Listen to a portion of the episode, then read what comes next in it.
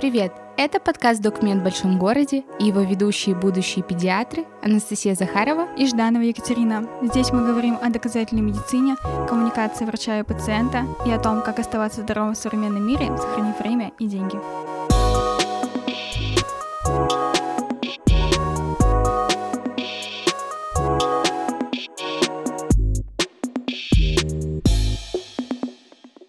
Сегодня у нас в гостях Яна Катасонова-Смолер, врач-офтальмолог, член Европейского сообщества офтальмологов. Ее пособие по линзам и миопии коллеги распечатывают и выдают пациентам.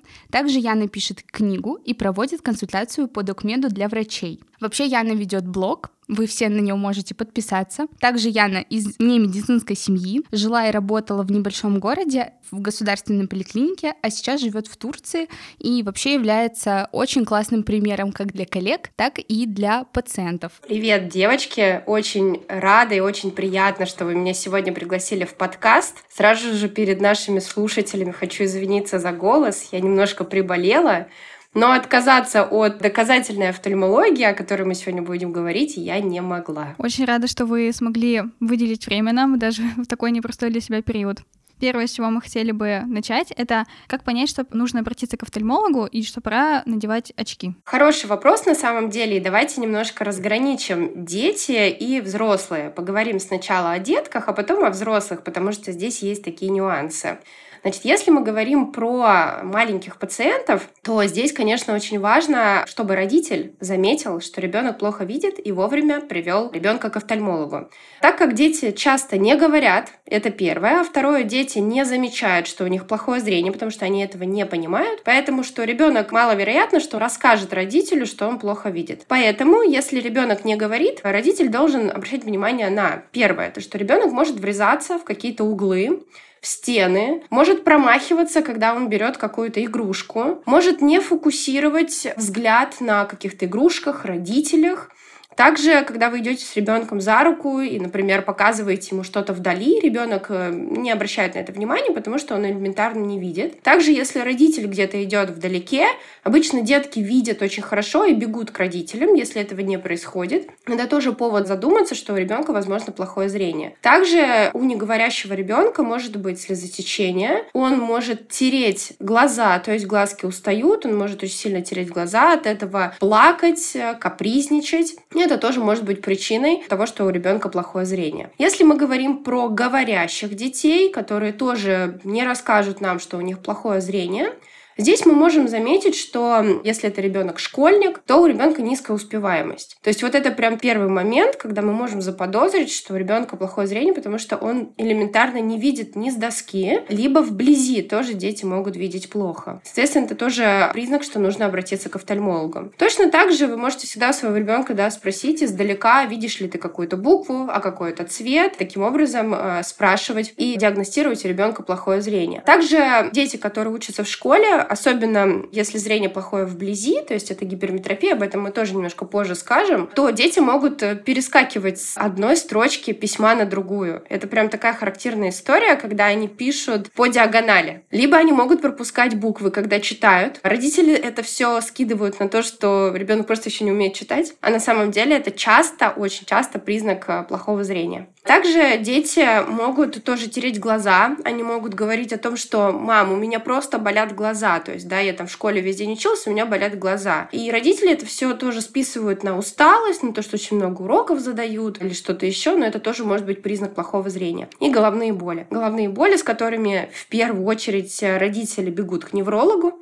Невролог ставит вот это вот э, наше любимое внутричерепное давление. Но на самом деле здесь не нужно лечить да, какими-то наотропами, делать МРТ и все остальное. Нужно просто проверить, что вообще со зрением. Ну а дальше уже разбираться, если зрение хорошее, разбираться, что там мигрень или что-то еще у хорошего невролога. Вот это основные признаки именно у деток. И здесь же, наверное, хочется оговориться, что если ребенок приходит к офтальмологу, то осмотр должен быть всегда на широкий зрачок. Да, тут для наших э, родителей, для пациентов это не страшно, когда мы на приеме предлагаем закапать капли. Это, наоборот, улучшает диагностическую способность, и мы выключаем аккомодацию глаза у ребенка, потому что она у них очень сильно напряжена, и тогда мы получим более точные результаты и точно можем сказать, а, что со зрением у вашего ребенка. Если же мы говорим про взрослых, то здесь э, все, скажем так, намного проще. Во-первых, взрослый человек понимает, что у него плохое зрение. То есть, если это человек водит, то он понимает, что он, например, плохо видит вдалеке машины, плохо видит вот эти вот знаки дорожные, плохо в целом видит дорогу. Это мы говорим про зрение, плохое зрение вдаль. Точно так же, если человек просто идет и не видит номера автобусов. Вот это была моя история, когда я поняла, что я плохо вижу номера автобусов, когда стою на остановке. И это был первый момент, когда я обратилась к офтальмологу, и мне были назначены очки. Если же мы говорим про зрение, плохое зрение вблизи у взрослых, то это уже такая возрастная история, после 40-45 лет у всех, к сожалению, будет плохое зрение. Поэтому если вы видите плохо вблизи, да, какие-то буквы, уже расплывается компьютер, телефон нужно отодвигать, книжку нужно отодвигать. Есть такой мем, где а, мужчина держит вот так на расстоянии вытянутой руке газету и пытается прочитать. Это вот эта история про то, что уже у человека начинает появляться пресбиопия, так называемое, да, снижение зрения. Вот это вот признаки, когда нужно обратиться к врачу, именно за очками. Отличный ответ, очень подробный. Хочется небольшую такую ремарку для коллег. Мы сами, как будущие педиатры, как педиатру на приеме заподозрить у ребенка, допустим, снижение зрения и как поступить? Это очень хороший вопрос, потому что я сама детский офтальмолог, и я очень сильно люблю свою специальность и люблю работать с детьми. И это можно оценивать сразу, как только ребенок вошел к вам в кабинет. То есть дети начинают ходить примерно, ну, во сколько там, в год, да, и там где-то в полтора-два года уже дети ко мне как минимум заходят в кабинет сами. И то есть если мы видим, что ребенок заходит очень неуверенно, он может там искать какую-то опору или там как-то вот не, не ориентироваться в кабинете, то есть это первый момент, что мы можем заподозрить, что ребенок плохо видит. Но это, конечно, не такая прям точная история, то есть ребенок просто может испугаться, испугаться, потеряться и как бы там искать опору, потому что он, может быть, пока что еще плохо ходит. Но тоже можно это заподозрить. Второй момент, это можно взять, если грамотный педиатр, я люблю грамотных педиатров, если педиатр возьмет какую-нибудь красочную игрушку и просто попросит ребеночка, да, посмотреть на нее и поводить в сторону вверх, вниз, вправо, влево и посмотреть, как ребенок смотрит за ней глазами, если мы заметим, что ребенку неинтересно, он не наблюдает за нашей игрушкой, ему это не нужно, то тоже такой первый момент, что ребеночка можно отправить э, на прием к офтальмологу. Мне очень нравится на приеме, дети очень сильно обращают внимание на мои очки. Я всегда вот прям снимаю очки, им это очень нравится, я снимаю очки, начинаю прям очками вот так вот раз в сторону водить и уже смотрю, смотрит ребенок или нет. Также педиатры могут проверить наличие косоглазия, потому что вы все-таки детей видите больше, чем мы, ну, как бы у вас больше посещения этого ребенка, вот, и вы можете так или иначе просто постараться поприкрывать один глазик э, рукой и посмотреть. Глаз, который закрыт рукой, не ходит ли он куда-то, то есть ни к носику, ни к виску, не отклоняется ли он. Если вы замечаете эту историю, тогда вы так бы отправляете к нам, и мы уже с этим будем разбираться. Но самое главное это вот фиксация, то есть ребенок всегда должен смотреть на вас, он должен считывать вашу мимику. Если вы улыбаетесь, он должен улыбаться вам в ответ, если как бы это ребенок, который в хорошем настроении. Вот если он вас видит, он должен это сделать. По крайней мере, это так. Очень хороший ответ. На самом деле, я в такие моменты всегда сожалею, почему нам не рассказывают об этом в университете. Следующий вопрос, который мы бы хотели осветить, даже серия вопросов о лазерной коррекции зрения. Вообще, это очень популярная сегодня процедура. Как она проходит и кому она показана? И вообще, возможен ли рецидив после лазерной коррекции? Да, очень хороший тоже вопрос, потому что по поводу лазерной коррекции очень много мифов. Многие боятся, кто-то не делает, кто-то наоборот думает, что это вылечивание полное от э, близорукости. Поэтому давайте разбираться. Значит, лазерная коррекция зрения, что мы здесь должны первое запомнить, что это не лечение. Да, это просто коррекция. То есть это то же самое, как, грубо говоря, мы носим очки, мы корректируем зрение очками. Точно так же мы корректируем зрение, ну, только с помощью операционного метода. У лазерной коррекции зрения есть четкие показания медицинские, по которым мы, соответственно, должны направить пациента к офтальмологу, к рефракционному хирургу. Значит, что это за показания? Это близорукость, которая мешает в повседневной жизни. То есть, э, когда человек просыпается утром, например, у него зрение минус 7, и он, грубо говоря, по стене идет и ищет свои очки. Вот это показания, чтобы сделать лазерную коррекцию зрения. Точно так же а, профессиональные показания. Да? У нас есть какие-то профессии, где человек просто должен видеть хорошо. Это тоже будет медицинским показанием. Также это просто дискомфорт, то есть человек не может носить линзы, не любит носить очки. В целом это тоже может э, относиться к показаниям.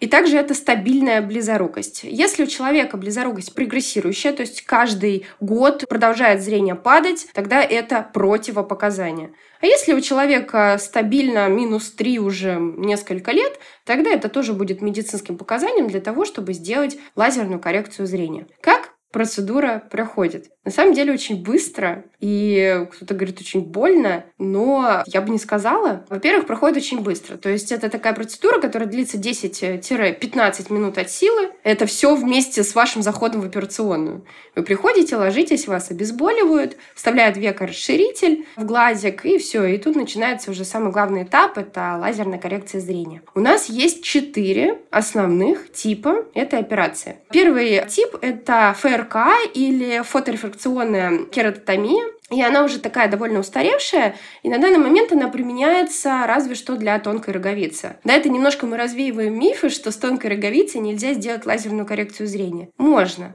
Можно, и, скорее всего, это будет использоваться именно вот этот метод. Но а, он более устаревший. Второе, это самый популярный, наверное, это лейсик, ласик, как его там э, могут называть, да, это лазерный кератомелез. То есть здесь используется эксимерный лазер. Это когда срезается половиночка, открывается крышечка, да, роговички лазером. Все делается, и, соответственно, э, зрение становится лучше. Но при вот этой истории очень много осложнений. И поэтому офтальмологи были вынуждены работать дальше и придумывать какие-то новые способы для того, чтобы постоперационный период у пациента был намного лучше и легче. И тогда был придуман следующий способ, это фемтоласик, когда использовался уже не эксимерный лазер, а фемтосекундный лазер. То есть э, там, получается, а, нету вот этой вот крышечки, там просто лазером ставится фокус на сетчатку, и, соответственно, зрение лучше.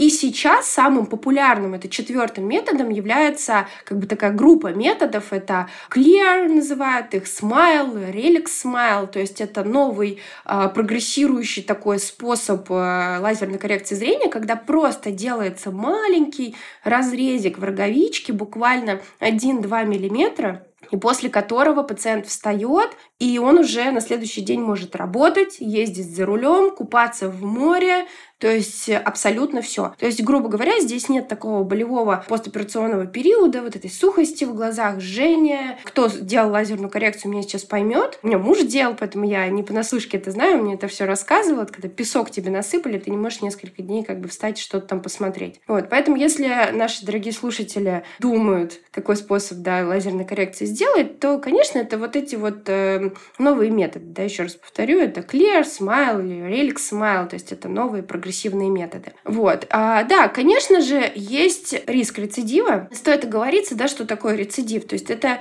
не совсем такая история. Здесь стоит сказать, что лазерная коррекция зрения не лечит близорукость, то есть диагноз близорукость у вас остается. Только будет звучать так. Если до операции у вас будет написано миопия там, средней степени, то после операции будет написано миопия средней степени постоперационная или оперированная миопия средней степени или что-то такое. Вот. То есть есть близорукость все равно остается. И, соответственно, что будет? Это не совсем рецидив, это просто минус может возвращаться. По каким причинам, почему и зачем, на данный момент это неизвестно. Но мы можем догадываться, что это, возможно, длительная работа на близком расстоянии, Это когда у пациента в целом напряженная работа, когда он не делает перерывы между чтением, работой за компьютером, не пользуется правилом 20-20-20 и в целом не следит э, за гигиеной зрения, да, не гуляет на улице, читает при темном свете и вообще в целом много работает глазами. Тогда да. Либо это генетическая история. То есть э, у пациентов, у которых было, например, минус 12, и ему прооперировали и стало как бы все хорошо, вероятность того, что вот этот минус может вернуться, она выше, чем у тех, у кого было минус 2. Но возьмем моего мужа, у которого операция была сделана при миопии минус 2,75, и через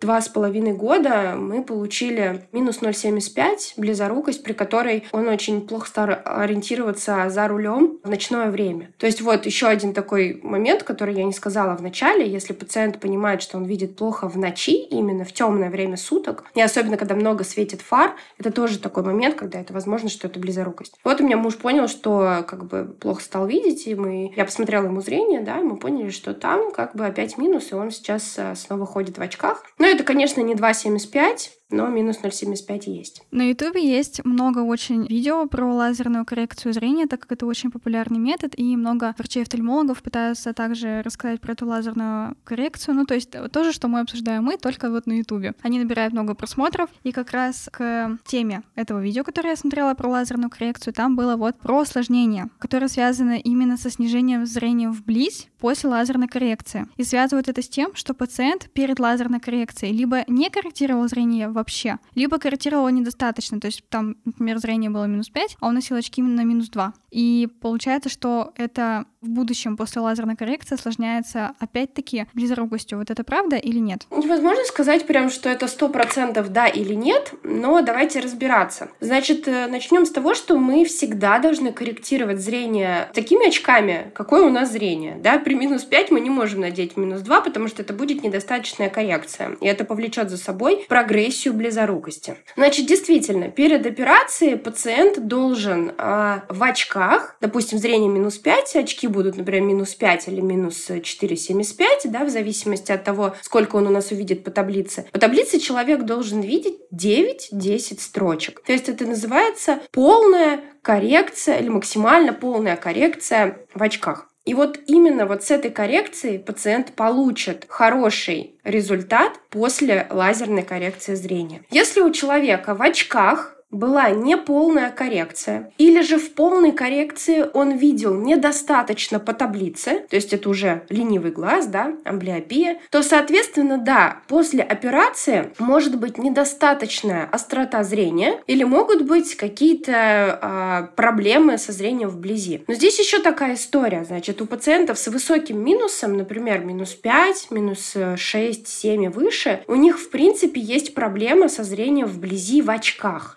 Потому что как бы вот эти искажения, которые в очках есть из-за толстой линзы, они мешают иногда читать. То есть это к вопросу об аккомодации, то есть как э, работает способность глаза на переключение между дальним и ближним расстоянием. Если у человека недостаточная аккомодация, тогда да, он будет испытывать вот эти проблемы. Поэтому это все-таки зависит даже от способности глаза, а не от того, что пациент там, носил или не носил каким-то образом очки. Но, конечно, мы всегда рекомендуем перед операцией, во-первых, носить очки, а не линзы.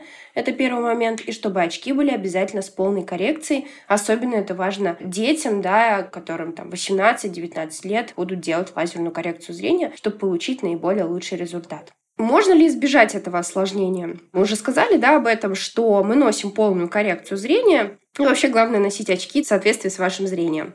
Еще есть несколько э, осложнений, о которых бы, наверное, стоит сказать, которые есть после лазерной коррекции зрения. Самый часто это синдром сухого глаза. То есть это прям такая история, когда пациент после лазерной коррекции закапывается каплями увлажняющими, потому что действительно нарушается процесс образования и разрыва слезной пленки, и происходит э, синдром сухого глаза. Вот как раз-таки те прогрессирующие способы, Clear Smile, Relic Smile, вот они как раз-таки меньше вызывают синдром сухого глаза, поэтому, опять же, да, если кто-то думает, лучше обратить на них внимание. Следующее осложнение – это постоперационный астигматизм, который тоже довольно нередкий, и часто он возникает при там, ФРК, лайсик, э, ну, при фемтолайсик, возможно, меньше. Также это может быть врастание эпителия в карман. Это как раз-таки то осложнение, развивается, которое после лайси, когда вот это вот образуется крышечка, и эпителий будет э, разрастаться под эту крышечку. Но для пациентов это не всегда заметно. Часто это наблюдают уже офтальмологи на очередном осмотре после оперативного вмешательства. И также может развиться вторичный кератоконус. Кератоконус, да, это когда такой глазик становится вытянутый, как конус. И это может быть э, впоследствии, конечно, от лазерной коррекции зрения, но опять же, это чаще после ФРК, лайсик, реже фемтолайсик и вот эти вот новые способы, о которых мы сегодня сказали. Поэтому в целом лазерная коррекция это довольно безопасный способ, который может э, существенно улучшить качество жизни пациента. Поэтому бояться здесь нечего. Главное выбрать хорошую клинику и хорошего врача. Здесь же хочется оговориться про дешевые методы. Реклама, да, операция за 15 тысяч рублей. Вот это вот смутная история, потому что в таком случае получается, что врачи, скорее всего, работают на довольно старом оборудовании, не на передовом оборудовании. И, конечно же, это же зрение, поэтому к этому нужно относиться, конечно, довольно серьезно. Поэтому лучше переплатить, чтобы это было качественно сделано. Сейчас во время вашего ответа я просто сидела и думала, какой удивительный все-таки у нас организм, и вроде такой небольшой орган, как глаз, а столько есть интересных особенностей. В общем, очень здорово. Очень интересная специальность. А вот можно, кстати, еще задам вопрос. Получается, вот если случается рецидив после лазерной коррекции, мы можем сделать коррекцию вновь? Если, например, случилась близорукость снова, можем ли мы проделать лазерную коррекцию вновь? Да, это очень правильный вопрос. Да, можем, однозначно да. Но если нам может э, позволять наша роговица. То есть, да, ни для кого не секрет, после лазерной коррекции зрения роговичка будет тоньше, чем она была до лазерной коррекции. И э, если роговица позволит, позволит для того, чтобы произошла правильная регенерация, для того, чтобы заживление было хорошим. Если роговица позволяет, то да, можно сделать докоррекцию, это так и называется метод докоррекция, да, и в целом это практикуется и довольно успешно. Это замечательный плюс, конечно, лазерной коррекции, что если вдруг, то можно еще доделать. Да, это правда. Про консервативное лечение еще хочется поговорить. В общем-то, используют часто ночные линзы. Как они вообще работают? Как долго их нужно носить? И вообще тоже какие, опять же, показания есть для ночных линз? Замечательный способ, на самом деле, ночные линзы. Я думаю, что мы вообще в этом подкасте развеем много мифов по этому поводу, потому что даже ко мне обращаются пациенты, которым порекомендовали ночные линзы, и они обращаются за вторым мнением и спрашивают, действительно ли это так работает. Ночные линзы, или по-другому они называются ортокератологическое лечение. Значит, что это такое? Это такая жесткая линза, да, многие ее представляют прям совсем какую-то пластиковую линзу. Нет, она а, просто немножко толще, чем обычная силиконовая линза. Мы надеваем ночью на глаз чаще ребенку эту линзу, и, соответственно, линза за счет своего давления на роговицу ее уплощает немножко, то есть роговица у нас имеет сферическую форму, кругленькую, да, и когда мы надеваем на роговичку вот эту вот линзу, она ее немножко сплющивает как будто бы. За счет вот этого действия повышается зрение. То есть фокус на сетчатку помещается, и, соответственно, ребенок или взрослый, который носит эти линзы, просыпается утром, и, соответственно, зрение становится стопроцентное, оговорюсь, в каких случаях оно может быть сейчас 100%. Я сейчас расскажу. Какие у нас есть показания? Конечно же, это прогрессирующая близорукость у детей. Это самое важное, самое первое показание, при котором используются ночные линзы. Что за прогрессирующая близорукость? Это когда за год зрение падает больше, чем на одну диоптрию. Тогда близорукость считается прогрессивной. То есть сегодня было минус 4, через год стало минус 5, 5,5. Вот это первое показание, когда мы можем рекомендовать ночные линзы линзы. Дальше, значит, ночные линзы вообще рекомендуются при близорукости до минус 6, минус 8 диоптрий. Но в целом мы можем рекомендовать у тех, у кого диоптрии выше, но здесь будет такая, такой момент, что именно вот линза, она убирает только 6-8 диоптрий. То есть при близорукости минус 6 ребенок утром проснется, у него зрение будет э, как бы 100%, да, единичка или 0,9. Все, вот этот минус, он на сутки уберется. Но при минус 10 останется примерно 2 диоптрии, 3 диоптрии они утром останутся. Поэтому э, детям в таком случае надевают еще дополнительно очки. То есть ночью он спит в линзах, а днем он еще надевает очки. За счет вот, этого, вот этой способности прогрессирующая близорукость затормаживается, и, соответственно, падения уже будут не такие резкие. Ночные линзы являются доказанным работающим методом а, остановки прогрессирования близорукости. И на данный момент они даже внесены в наши российские клинические рекомендации. По поводу них есть хорошие, качественные, рандомизированные исследования, и поэтому мы их можем смело рекомендовать, потому что они действительно работают. Как долго эти линзы носить? Ну, вообще не меньше года. То есть здесь стоит еще оговориться, что одна пара линз носится год, ну, максимум полтора. Некоторые у нас пациенты умудряются носить и там 3-5 лет. Это, конечно же, неправильно, потому что мы всегда боимся каких-то инфекционных осложнений, и когда линза уже срок ее проходит, а пациенты все равно продолжают ее носить, тогда, конечно же, могут развиться какие-то инфекционные последствия. И какие показания? Да, как я уже сказала, что это прогрессирующая близорукость до минус 6, минус 8, ну, можем и больше, но тогда уже там будет э, требоваться дополнительная докоррекция. Это, конечно же, астигматизм. Астигматизм плюс близорукость. Это тоже история, при которой мы можем назначить ночные линзы. И пресбиопия. То есть у взрослых людей, у которых начались пресбиопические изменения, да, то есть есть это нарушение зрения вблизи, мы тоже можем рекомендовать ночные линзы для того, чтобы пациент себя в течение дня очень хорошо чувствовал. Ночные линзы могут э, подойти как и детям, так и взрослым, поэтому у нас э, в России они используются и в той, и в другой возрастной категории. Конечно, чаще детям, потому что там важно затормозить близорукость, но у нас есть и категория взрослых, которые просто не хотят носить, носить очки. У них есть, э, допустим, какие-то моменты, которым они не хотят хотят делать лазерную коррекцию зрения, тогда они, соответственно, носят ночные линзы, и для них это прекрасный способ. Еще одним важным показанием являются водные виды спорта. Когда важно пациентам хорошо видеть под водой, и когда важно, чтобы пациент э,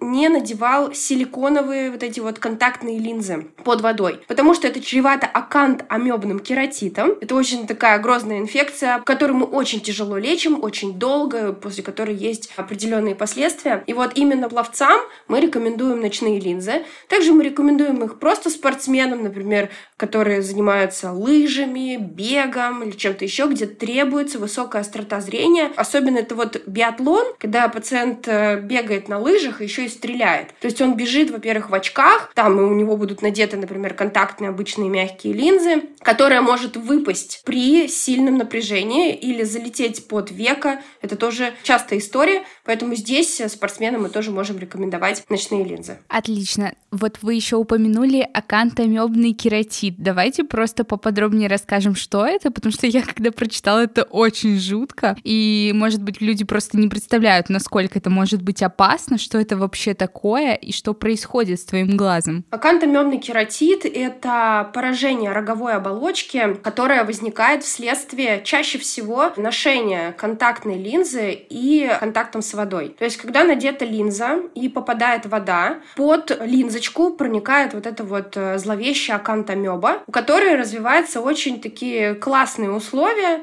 для того, чтобы она очень хорошо воздействовала на глаз. То есть линза надета на глазик, там мало кислорода и очень хорошая способность, чтобы проникнуть как раз-таки на роговичку. И вот тут она начинает свои грозные действия. То есть она поражает в целом э, эпителий роговицы и развивается вот этот акантомемный кератит, который чаще всего развивается в оптической зоне. Что такое оптическая зона? Да, это вот зона зрачка, непосредственно та зона, которой мы смотрим. И, соответственно, возникает что? Снижение зрения, отек отек роговицы, затем это может быть рубец на роговице, который впоследствии может привести даже к потере зрения. Поэтому здесь хочется сказать, да, если мы возвращаемся вообще к любым линзам, не только к ночным, значит, ночные линзы ортокератолог научит вас очищать, если вы думаете про ночные линзы, обязательно вам доктор расскажет, как очищать. Есть специальные промывные системы, которые требуют ухода, которые нельзя а, промывать просто проточной водой. Значит, там есть специальные растворы, в которых линза замачивается на день, то есть она очищается и далее на ночь уже надевается на глазик. И про мягкие контактные линзы, да, если вдруг вы купаетесь в них в воде, то выйти там с моря или с бассейна в ванны то сразу снять эту пару линз и выбросить, и больше никогда ее не надевать. То есть для бассейна, для моря, для вот этих вот водных процедур мы всегда должны иметь в запасе однодневные линзы. То есть вы надели эту пару для купания, затем сняли для того, чтобы избежать. Конечно, может ничего и не случиться. Но вот а если случится, может вплоть до пересадки роговицы, потому что это такая история, при которой роговица еще может с первого раза и не прижиться, и там, в общем, грозные последствия. Поэтому всегда мыть руки, линзы под водой не мыть, их хранить только в специальном растворе, руки высушивать насухо, если мы помыли руки, дальше это следующий этап это высушить салфеткой, потому что не, нельзя мокрыми руками надевать э, эту линзу. И после купания обязательно снимать. Кстати, про гигиену это касается ведь не только линз, но и очки. Это просто так часто такое заблуждение, что если ты носишь очки, то все, они у тебя могут там валяться где-то. Ты надеваешь их после косметики, косметику смываешь на чистое лицо, надеваешь грязные очки. Так тоже делать нельзя. За очками тоже надо ухаживать. Вы, я помню, там была серия сторис, по-моему, у вас, или даже целый пост про то, как правильно ухаживать за очками. На самом деле это очень классно. Я вот сама планирую свои очки отнести в оптику для того, чтобы их почистили ультразвуком. Это вот тоже всем советую. Да, это была резонная тема, на самом была резонная тема в Инстаграме, потому что когда я показала, что я мою свои очки, люди такие, что? Ты серьезно? Ты моешь свои очки?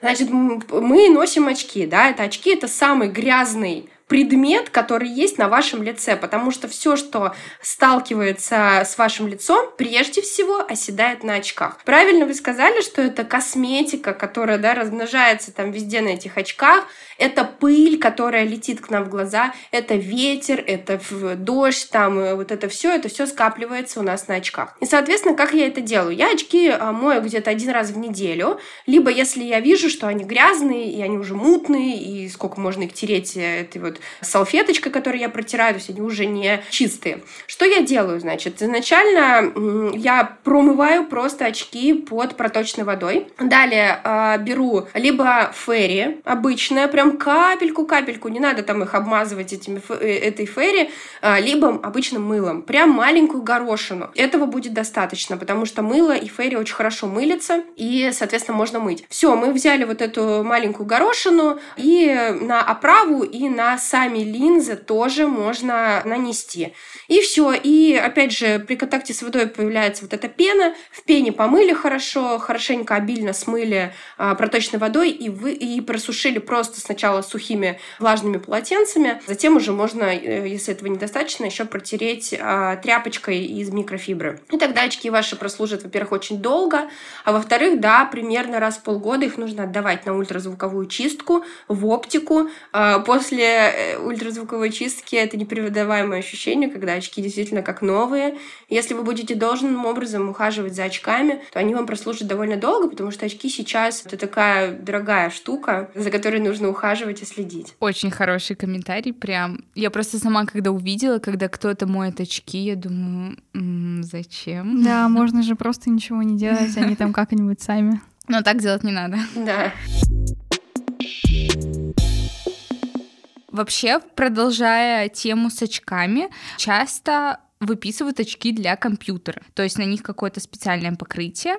И человек, когда работает за компьютером, он, соответственно, их надевает. Как они вообще такие очки работают и действительно ли они помогают? Это моя любимая тема, потому что я одна из, наверное, первых офтальмологов, кто начал говорить э, в своем блоге о том, что компьютерные очки-то на самом деле не работают. Впоследствии этого я создала э, пособие по очковым линзам, где как раз-таки очень подробно раскрывала эту тему. Готова с вами сегодня этим тоже поделиться. Да, такой маленький спойлер.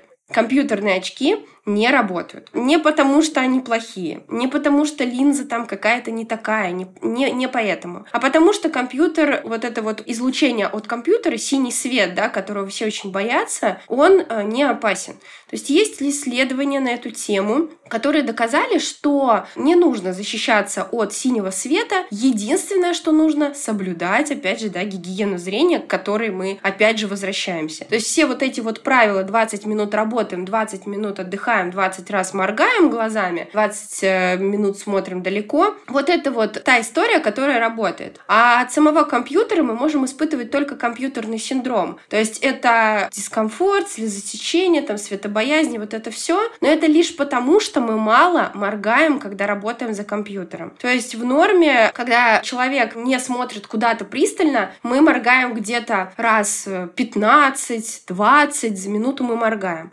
А когда мы работаем за компьютером, внимание, мы моргаем где-то раз 6-8, и, соответственно, слезная пленочка начинает рваться преждевременно, и, соответственно, возникает вот эта сухость. И вот отсюда, когда человек начал, да, когда начались вот эти информационные технологии развиваться, когда у нас все начали работать за компьютером, когда все это магазины, когда те же самые больницы начали переходить на компьютерную систему, люди начали испытывать вот этот дискомфорт, то есть потому что они стали много работать за компьютером. Что делает маркетинг? Маркетинг придумывает какие-то классные линзы, которые сейчас нам 100% помогут защититься от э, компьютера. Значит, компьютерные линзы, да, они бесполезны, потому что вот от компьютера защищаться не нужно. Они не помогают. Единственное, что, значит, нужно, да, если мы покупаем какие-то очки, то мы всегда обращаем внимание на покрытие. То есть линза без покрытия — это не очень хорошая линза, а как минимум в линзе должен быть ультрафиолет. Наверное, для кого-то сейчас это будет открытием, но даже прозрачные линзы, которые мы, да, в прозрачных очках, они защищают от ультрафиолета. А вот от ультрафиолета нужно защищаться. Я думаю, мы об этом тоже сегодня поговорим. И, соответственно, вот это первое покрытие, которое должно быть в ваших линзах. Если это будет, тогда в целом можно, да, сказать, что все окей. Но сейчас как бы все линзы комбинированы, и туда включается плюс антибликовое покрытие, как раз-таки которого достаточно при работе за компьютером, сюда же включается вот эта антипыль, антигрязь, водоотталкивающая, против пальцев э, и вот это все. То есть вот это а, упрочняющее еще покрытие, чтобы линза меньше пачкалась, меньше было царапин на линзе. Вот этих покрытий будет достаточно. Главное ультрафиолет. Вот это самая важная часть линзы, которая должна быть. Поэтому, когда вы приходите в оптику, вам начинают впаривать вот эти вот компьютерные линзы, здесь можно прям четко обозначить, что вам нужно. Да, мне нужно линзу с ультрафиолетом, мне нужно линзочку с антибликом, мне нужно там упрочняющее и какое-то там водоотталкивающее покрытие. Все, этого будет достаточно. И не нужно переплачивать, потому что я когда работала в оптике, я просто видела, сколько стоят эти линзы, сколько люди действительно отдают за это денег. Можно хорошую линзу купить в три раза дешевле, и она будет ничем не хуже, чем те линзы, которые с пометкой от компьютера. А расскажу еще такую историю. Когда я писала гайд по линзам, я наткнулась на, в общем, информацию, как в Америке начали штрафовать оптики за то, что они врут своим пациентам, своим клиентам о том, что компьютерные линзы спасают пациентов от падения зрения, защищают сетчатку от ожогов. То есть это наглая ложь. Что значит они делали? Они подсылали, э, скажем так, да,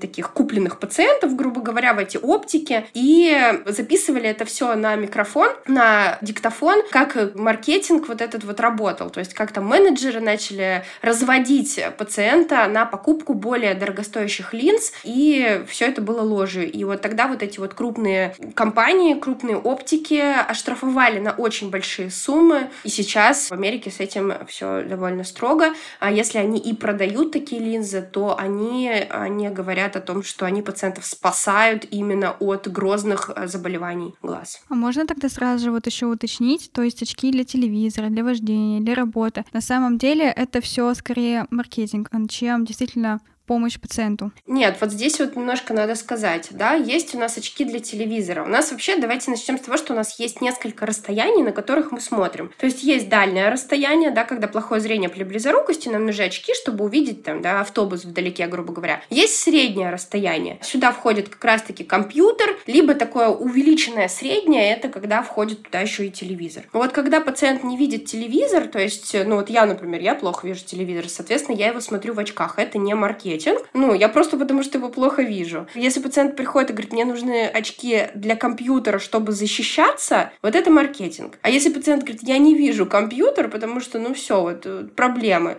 Вот, да, очки для работы э, это окей. То есть здесь вот такой момент, то есть надо понимать, с какой целью пациент будет эти очки использовать. Очки для вождения, да, то же самое. То есть если пациент не видит дорогу, очки нужны. А если пациент говорит, что мне нужны желтые вот эти антифары, то это маркетинг. Кстати, про желтые антифары тоже такая история, было исследование, которое доказало, что вот эти вот очки, наоборот, желтые, они снижают реакционную способность водителя. То есть водитель в желтых очках может, наоборот, не заметить приближающийся автомобиль где-то сбоку, потому что желтые очки создают такую комфортную обстановку, приятную, и у пациента немножко реакция, ой, ну, у человека, водителя реакция может немножко снижаться. Это на самом деле просто услада для ушей, когда врач говорит вот в одном исследовании доказали, Они просто «я считаю». Ну, потому что мы знаем, что «я считаю», да, это самый низший уровень доказательной медицины. Да-да-да, все верно. Вопрос следующий. Как правильно выбрать именно солнцезащитные очки? И вообще, что такое UF-фильтр, то есть ультрафиолетовый? Что будет, если ходить просто в солнечных очках без этого фильтра? Потому что есть достаточно какие-то дешевые модели, и кто-то выбирает на этом экономить. Да, UFL-фильтр, да, его называют. Это фильтр, который встроен в линзу, в очковую, для того, того, чтобы он а, не пропускал солнечные лучи и чтобы, соответственно, эти лучи не попадали нам на сетчатку. Что происходит, если мы ходим просто в очках, э, в солнечных, в темных, а, но без вот этого фильтра. А мы знаем, что зрачок имеет способность расширяться в темноте, соответственно, когда мы э, надеваем темные очки без ультрафиолетового фильтра, зрачок наш немножко расширяется, солнце попадает полностью, 100%, и, получается, попадает на сетчатку, и, соответственно, может быть э, ожоги сетчатки, либо привести к каким-то последствиям и заболеваниям сетчатки. Как выбрать э, солнечные очки? Во-первых, если пациент уже носит очки для зрения, там должен быть ультрафиолетовый фильтр.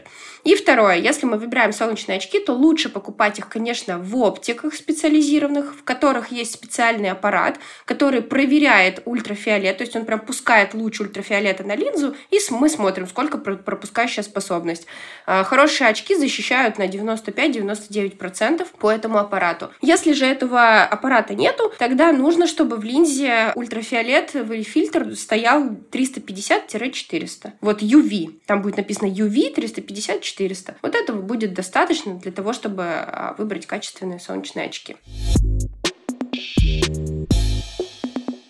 Заканчивая тему зрения и коррекции зрения, мы перейдем к терапии. Самое, наверное, частое заболевание глаз — это конъюнктивит при вирусных заболеваниях, то есть это при ОРВИ и при гриппе. Как это лечить и как лечить от бактериальной инфекции? Да, действительно, конъюнктивит при вирусных заболеваниях — это очень частая история, и когда у вас полные кабинеты пациентов с ОРВИ, у нас у офтальмологов та же самая история, только там вирусные конъюнктивиты. Итак, вирусный конъюнктивит, значит, э, чаще всего он начинается сначала с одного глаза, то есть глазик покраснел, и уже через несколько дней или часов конъюнктивит конъюнктивит переходит уже на другой глаз. Обычно к нам ребенок попадает в 90% случаев с двумя красными хорошими глазами. Но здесь важный нюанс. Гноя нету. При вирусных конъюнктивитах нету гноя. То есть вот этого желтого отделяемого, склеенных ресниц с корочками. Вот такого нету. Есть обычное слизистое отделяемое, слезотечение, светобоязнь у ребенка может быть, зуд, то есть они чешут глаза, но, как правило, гноя нету. Если утром ребенок просыпается и не может разлепить ресницы, вот это 100% уже бактериальная инфекция. Значит, как мы лечим вирусный конъюнктивит? Просто симптоматически. Как и ОРВИ. Я всегда говорю, что это то же самое, что и ОРВИ. То же самое. Проветриваем комнату. Да, глазки можно промыть э, либо просто водой, либо физраствором. Я физраствор всегда назначаю. Далее, что? Можно холодные компрессы для того, чтобы снизить зуд. И можно антигистаминные капли, но если зуд прям супер выраженный. Часто этого не нужно. Обычно вирусный конъюнктивит проходит как и ОРВИ, то есть это буквально 3-5 5 дней, и у ребенка уже обычно на третий день вот такого вот симптоматического лечения все симптомы проходят. Если это бактериальный конъюнктивит, то желательно, ну, как бы вообще лучше обратиться офтальмологу. Не стоит самостоятельно здесь лечить, но как педиатрам я всегда своим педиатрам говорила, что, ребята, лечите сами, потому что педиатры это вполне могут сделать. А здесь нужна просто группа антибиотиков. Если это бактерии, значит это антибиотик. Назначается деткам лучше идут мази, поэтому лучше назначать в мазях. Если конъюнктивит выраженный, то есть очень много отделяемого, ребенок еще и сильно болеет, бывает там и атит присоединяется и все остальное, то есть тогда это несколько групп антибиотиков, мы сразу и мазь, и капли назначаем. Либо если это в двух глазах сильно, тогда тоже мазь и капли. Можно ли самостоятельно вылечить бактериальный конъюнктивит? Нежелательно, да, мы всегда говорим о том, что с гноем мы всегда обращаемся к офтальмологу, либо к педиатру. Если педиатр грамотный, то педиатр вам 100% сможет помочь. А вот у меня еще такие два случая из практики. А я просто работаю в роддоме, и вот буквально на последней смене у ребенка, у новорожденного на вторые или на третьи сутки прям очень такие гнойные глазики были. Мы, конечно, все обработали, но это явно не какая-то инфекция. Ну, хотя это тоже утверждать не буду. Как вы думаете, что это может быть? Ну, я думаю, что это непроходимость носослезных протоков. То есть, да, многие говорят, что это дакриоцистит, но это не совсем так, потому что дакриоцистит, дакри акрио — это, да, слезный мешок, а цистит — это воспаление, да, вот этого мешка. Вот, э, то есть это воспаление мешка. Но здесь, скорее всего, непроходимость носослезных протоков. То есть у ребенка, как правило, слезы у них особо нету, но минимум какой-то есть. И вот этот минимум, он должен уходить через носослезный проток в носовую полость. Но он не уходит. Образуется что? Мокрое пространство. Мокрое пространство, которое очень хорошо скапливает вот эти вот маленькие там бактерии условно патогенные, которые у него есть от мамы. Он это хорошо все принял. И вот они начинают там очень хорошо развиваться. Да, и поэтому происходит вот такая вот история. Здесь вообще все очень просто, да, мы назначаем маме массаж, если грамотный либо педиатр, либо офтальмолог, мы показываем, как делать массаж. Если мама тоже ответственная, которая не боится ничего там сломать, сделать больно своему ребенку, не боится, что ребенок плачет от массажа, это абсолютно нормально, тогда у ребенка все проходит в первый, ну, второй, там, третий месяц жизни. А когда приходят вот эти уже запущенные дети, у которых в 9 месяцев такая история до сих пор длится с рождения, тогда это, конечно, просто неответственная ответственная мама, которая не массажировала насослезные протоки своему ребенку. Угу. То есть, если это дакриоцистит, то тут какая тактика? То же самое, да, массаж и, если что, зондирование. Дакриоцистит — это уже осложнение непроходимости насослезного протока, и вообще истинный дакриоцистит бывает довольно редко. То есть это такие дети, которых вы никогда не забудете. У них вот здесь вот просто вот такая шишка. Красная такая вот э, гиперемированная шишечка в зоне, да, вот этого мешка. Если это не сильно, то да, это стопроцентное показание к зондированию. Если это сильное с гнойным расплавлением, тогда это просто уже вскрытие мешка. Вот. Хорошо. А вот еще такая история. Опять же, последний раз на работе была мама, которая перенесла на поздних сроках беременности, перенесла конъюнктивит. Она сказала, что это был просто, ну, вирусный конъюнктивит, по всей вероятности, и у ребенка после рождения случился неонатальный сепсис, так что он пролежал в реанимации. И действительно ли это возможно? Значит, у мамы, скорее всего, был э, конъюнктивит на фоне какой-то другой вирусной инфекции. Угу. Бывает же да, разными путями. Есть контактный, когда мы просто грязные руки занесли, э, в глазки потерли и развился конъюнктивит. Бывает конъюнктивит на фоне каких-то других вирусных заболеваний, таких как грипп, да, и другие вирусные заболевания. И вот тогда уже, да, конечно, у ребенка может развиться сепсис. А может быть, у него был бактериальный конъюнктивит на фоне бактериальной инфекции. Поэтому там надо копать и разбирать, что у него было на самом деле. Угу. Просто она так рассказывала, что врачи сказали, что вероятнее всего это просто из-за конъюнктивита. Она говорит, я вообще больше не болела. И мне стало так интересно, я думаю, действительно ли может быть из-за вирусного, допустим, конъюнктивита прям неонатальный сепсис у малыша? Нет, скорее всего, это была общая какая-то инфекция или, возможно, инфекция мочеполовых путей вообще. Поэтому как бы тут не особо связь с конъюнктивитом. Угу. Хорошо, спасибо. Существуют красные флаги, как вот опять-таки при ОРВИ, при гриппе и других заболеваниях. А вот существуют ли красные флаги в офтальмологии? Для педиатра и родителя. И когда нужно отправить ребенка на консультацию к окулисту. Я думаю, что здесь мы, наверное, уже говорили некоторые моменты в начале. То есть, когда нужно пройти за к окулисту, мы уже, в принципе, сказали, как для взрослых, так и для детей. Но существуют ли еще какие-то красные флаги, в виде которой нужно обратиться к врачу. Да, конечно. Первый такой очень грозный красный флаг — это новорожденный ребенок с обильным гнойным отделяемым. То есть мы всегда боимся хламидийной инфекции, то есть по-другому, да, гонококковый конъюнктивит, который приводит к перфорации роговицы, и всегда нужно бежать к офтальмологу. И вообще, в первые вот эти вам педиатрам лучше эту историю знать, да, что вот первые месяцы жизни ребенка, они очень важные, и важно что-то там не пропустить. И лучше отправить к офтальмологу, пусть офтальмолог поругается несколько раз, назначит там что-то, да, какое-то лечение, но э, это будет не гонококковая инфекция. Дальше, это выраженная светобоязнь и слезотечение. Это уже чаще всего, конечно, у деток садистского возраста или школьного возраста, ну или у пациентов, которые уже в, во взрослом возрасте. То есть здесь мы всегда боимся кератитов, язв, каких-то дис, э, дефектов роговицы. То есть э, вот эта история тоже такая, которая требует незамедлительного обращения к офтальмологу. Дальше это, конечно, резкое снижение остроты зрения. То есть когда пациент говорит, я вижу через пленку, там, или у меня шторка, да, или там резко появилась какая-то черная точка посередине. То есть это всегда может быть грозным таким признаком отслойки сетчатки, либо макулярного разрыва, или еще каких-то последствий на сетчатке, когда мы очень э, скоро должны посмотреть пациента. Сильные боли внутри глаза тоже, конечно, это чаще боли в глазу возникают на фоне мигрени, головных болей, там, э, да, какой-то такой истории. Но все равно это игнорировать не нужно. Если у пациента появились глазные боли, то тоже а, нужно обратиться к офтальмологу.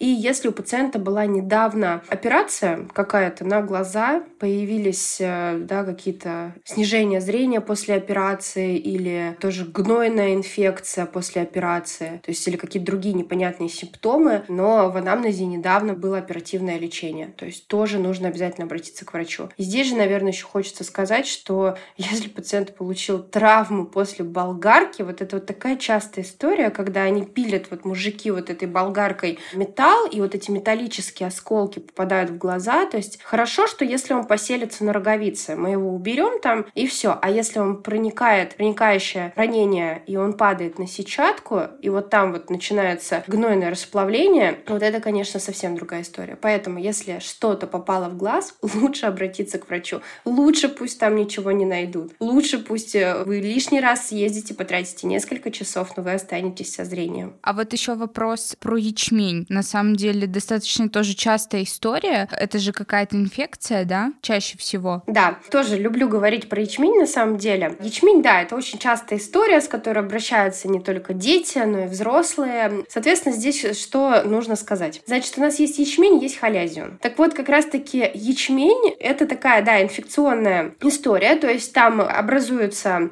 инфекционная шишечка, да, в которой развиваются бактерии, и она проходит сама, как тоже, как и ОРВИ. То есть здесь мы, как обычно, не назначаем антибиотики, то есть если ко мне попадает первично пациент с ячменем, то я просто наблюдаю. То есть я говорю, вы делаете массажик века, там просто, да, гигиена век, протирайте глазки. И, соответственно, приглашаю такого пациента через 3-4 дня. Если я вижу улучшение, тогда как бы мы всю эту историю заканчиваем. Обычно ячмень проходит через 3-4 дня. Если у пациента как бы все становится хуже, образуется прям э, отек века, тогда здесь, да, мы понимаем, что здесь нужна уже э, антибактериальная терапия. Здесь мы подключаем либо антибиотик. Если там совсем прям сильный отек, тогда можно подключить местные глюкокортикоиды. Чем еще чреват ячмень? Он переходит часто в халязиум. То есть это такая шишка, которая образуется в веке и живет с пациентом довольно много времени. И потом она может периодически воспаляться, периодически, соответственно, стихать это воспаление. Что с этим делать? Ничего. То есть не надо бежать, если вы нащупали у себя в веке какую-то шишку, это мамы очень любят это делать, они нащупали у ребенка шишку, сразу несутся к офтальмологу. То есть если она ребенка не беспокоит, если она не огромная, если там она не висит никаким образом на веке, она просто внутри века с ним есть, это просто такая киста железы, которая там осталась после воспаления. Она может пройти, может рассосаться, может остаться, то есть главное, чтобы она не мешала. Если она большая, если она мешает, если она постоянно воспаляется, у ребенка вот эти большие веки с такими шишками, мы их называем грозди винограда, тогда мы отправляем на оперативное лечение. То есть э, здесь будем чистить, будем убирать ребенку такую историю. А так,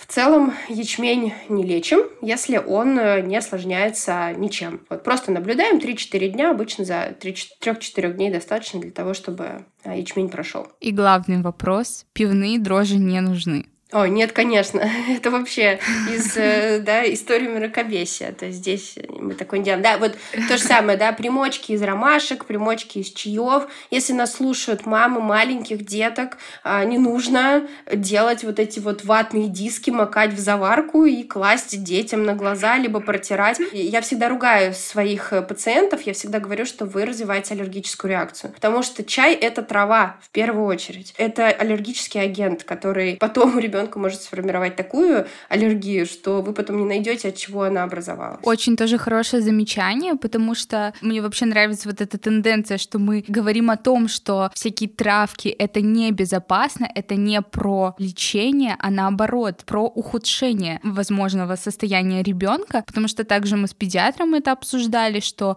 любая трава это риск э, аллергии или вообще анафилактического шока. Я, кстати, здесь опять вспомнила вот эту вот мою любимую фразу «а мне помогает». Вот как при ОРВИ пришло не за 7 дней, там, за неделю с моим любимым там ингаверином там и так далее. Здесь вот так же. Вообще, кстати, самое лучшее лечение ячменя, я считаю, это показать фигу. Вот безопасно и сто процентов, потому что ячмень придет сама. Отлично. Вопрос про улучшение зрения с помощью каких-то таблеток. В частности, это какие-то экстракты, опять же, черники, лютеин. Вообще, откуда взялся этот миф? Почему люди считают, что кому-то это помогает, и кто-то действительно продолжает пить такие витаминки и таблетки? Я, честно говоря, не знаю, откуда взялся этот миф, что какие-то там витамины, БАДы и все остальное может помочь э, в зрении. Единственное, я слышала, что есть такой миф, когда, по-моему, военные плыли на корабле, и когда они много начали есть моркови, они стали вот э, побеждать в каких-то там боях. И все это свели к тому, что у них острота зрения стала лучше, они далеко начали видеть своих противников. И, соответственно, отсюда пошел вот этот миф, что кушай морковь, зрение будет лучше. Потом, видимо, видимо, в моркови нашли, наверное, вот этот вот каротиноиды вот эти, и, соответственно, может быть, они в каких-то еще, еще в каких-то ягодах были обнаружены, они связали это все с улучшением зрения. На самом деле, да, это все мифы. Тут такая история, если хочется есть чернику, надо есть. И даже я где-то дотошно копалась в исследованиях, и я нашла такое исследование, что в день нужно съедать где-то три ведра пятилитровых черники для того, чтобы что-то там помогло, да. Вот, ну, естественно, во-первых, мы можем привести опять же же аллергия, если мы столько будем есть черники каждый день на протяжении длительного периода. Но вот эти вот баночки витаминов и БАДов, которые нам прописывают, таблетки, к сожалению, это не помогает. А единственный момент лютеин, зеаксантин, это да, комплекс витаминный, который может быть назначен а, только в единственном случае. Это при а, сухой форме возрастной макулярной дегенерации или ВМД это называется. То есть э, при данном заболевании нету лечения, то есть никакие вообще препараты на данный момент неизвестны, чтобы они помогали при данной форме заболевания. И единственный момент, это только лютеин, зеаксантин показали свою способность к поддержанию зрения, поддержанию сетчатки при данном заболевании. Все. То есть э, при единственной и то в этом исследовании написано, что мы не можем четко говорить, у нас нет четких гарантий, нужны более качественные исследования. То есть единственное, мы можем позволить себе лютеин зеаксантин только при сухой ВМД. Угу. Хорошо. Ну и последний вопрос — это как выбрать увлажняющие капли? которые любят, кстати, использовать при работе с компьютером. И при чтении или после чтения в самолете, кстати, тоже. Вот какие выбрать и на что положиться? Да, я вообще сама люблю увлажняющие капли. Обожаю. Я не буду здесь называть коммерческие названия, для того, чтобы просто избежать, да, каких-то там последствий. Просто хочу сказать, что увлажняющие капли должны быть на основе гиалуроновой кислоты обязательно и без консервантов. Вот это два критерия, когда вы приходите в аптеку и говорите, мне капля на гиалуроновой кислоте без консервантов. Все, вот вам любые, вам выставят в ряд 7 этих видов капель, они будут абсолютно все одинаковые, просто цена будет зависеть от объема и от фирмы, которая их произвела. Сразу скажу, что увлажняющие капли это не лекарственный препарат, это просто такой вспомогательный препарат да, для нашей слезной пленки, который можно капать до 8-10 раз в день по требованию. Я люблю увлажняющие капли, я когда много работаю, либо когда много хожу в очках, у меня очень сильно сушат глазки, либо после линз, я капаю прям 3-4 раза в день. А, у меня они всегда с собой, даже здесь, в Турции, поэтому я фанат.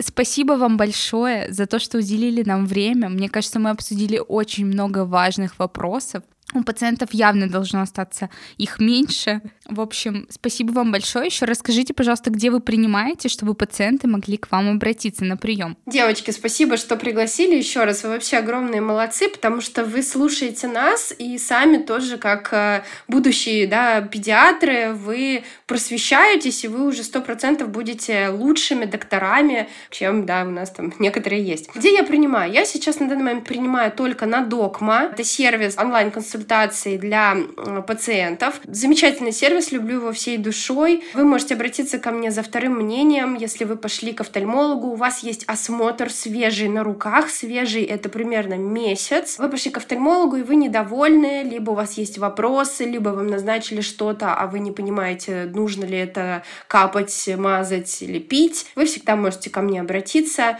а, я обязательно помогу, расскажу. Я там а, называюсь Яна Катасонова, потому что многие меня ищут там, как Яна Смолер, и не могут найти. Спасибо вам большое за выпуск. Кстати, я выкладывала в сторис э, еще такую фразу, что редко ходят к офтальмологу, потому что я вот сама, вот у меня очки, я редко хожу, поэтому я хочу пожелать всем слушателям и себе в том числе, чтобы мы чаще посещали офтальмологов, вот, тем более, что можно обратиться к такому прекрасному офтальмологу даже онлайн. Поэтому вот, э, будем советовать вас и пойдем сами. Спасибо. И я хочу пожелать нашим э, слушателям, чтобы, если вы давно не были у офтальмолога, пусть этот выпуск для вас будет такой весточкой, что обязательно нужно сходить, проверить зрение и проверить сетчатку. Хорошее такое напоминание о заботе о себе и о своем зрении. Это правда. Всем спасибо. До свидания. До следующего выпуска.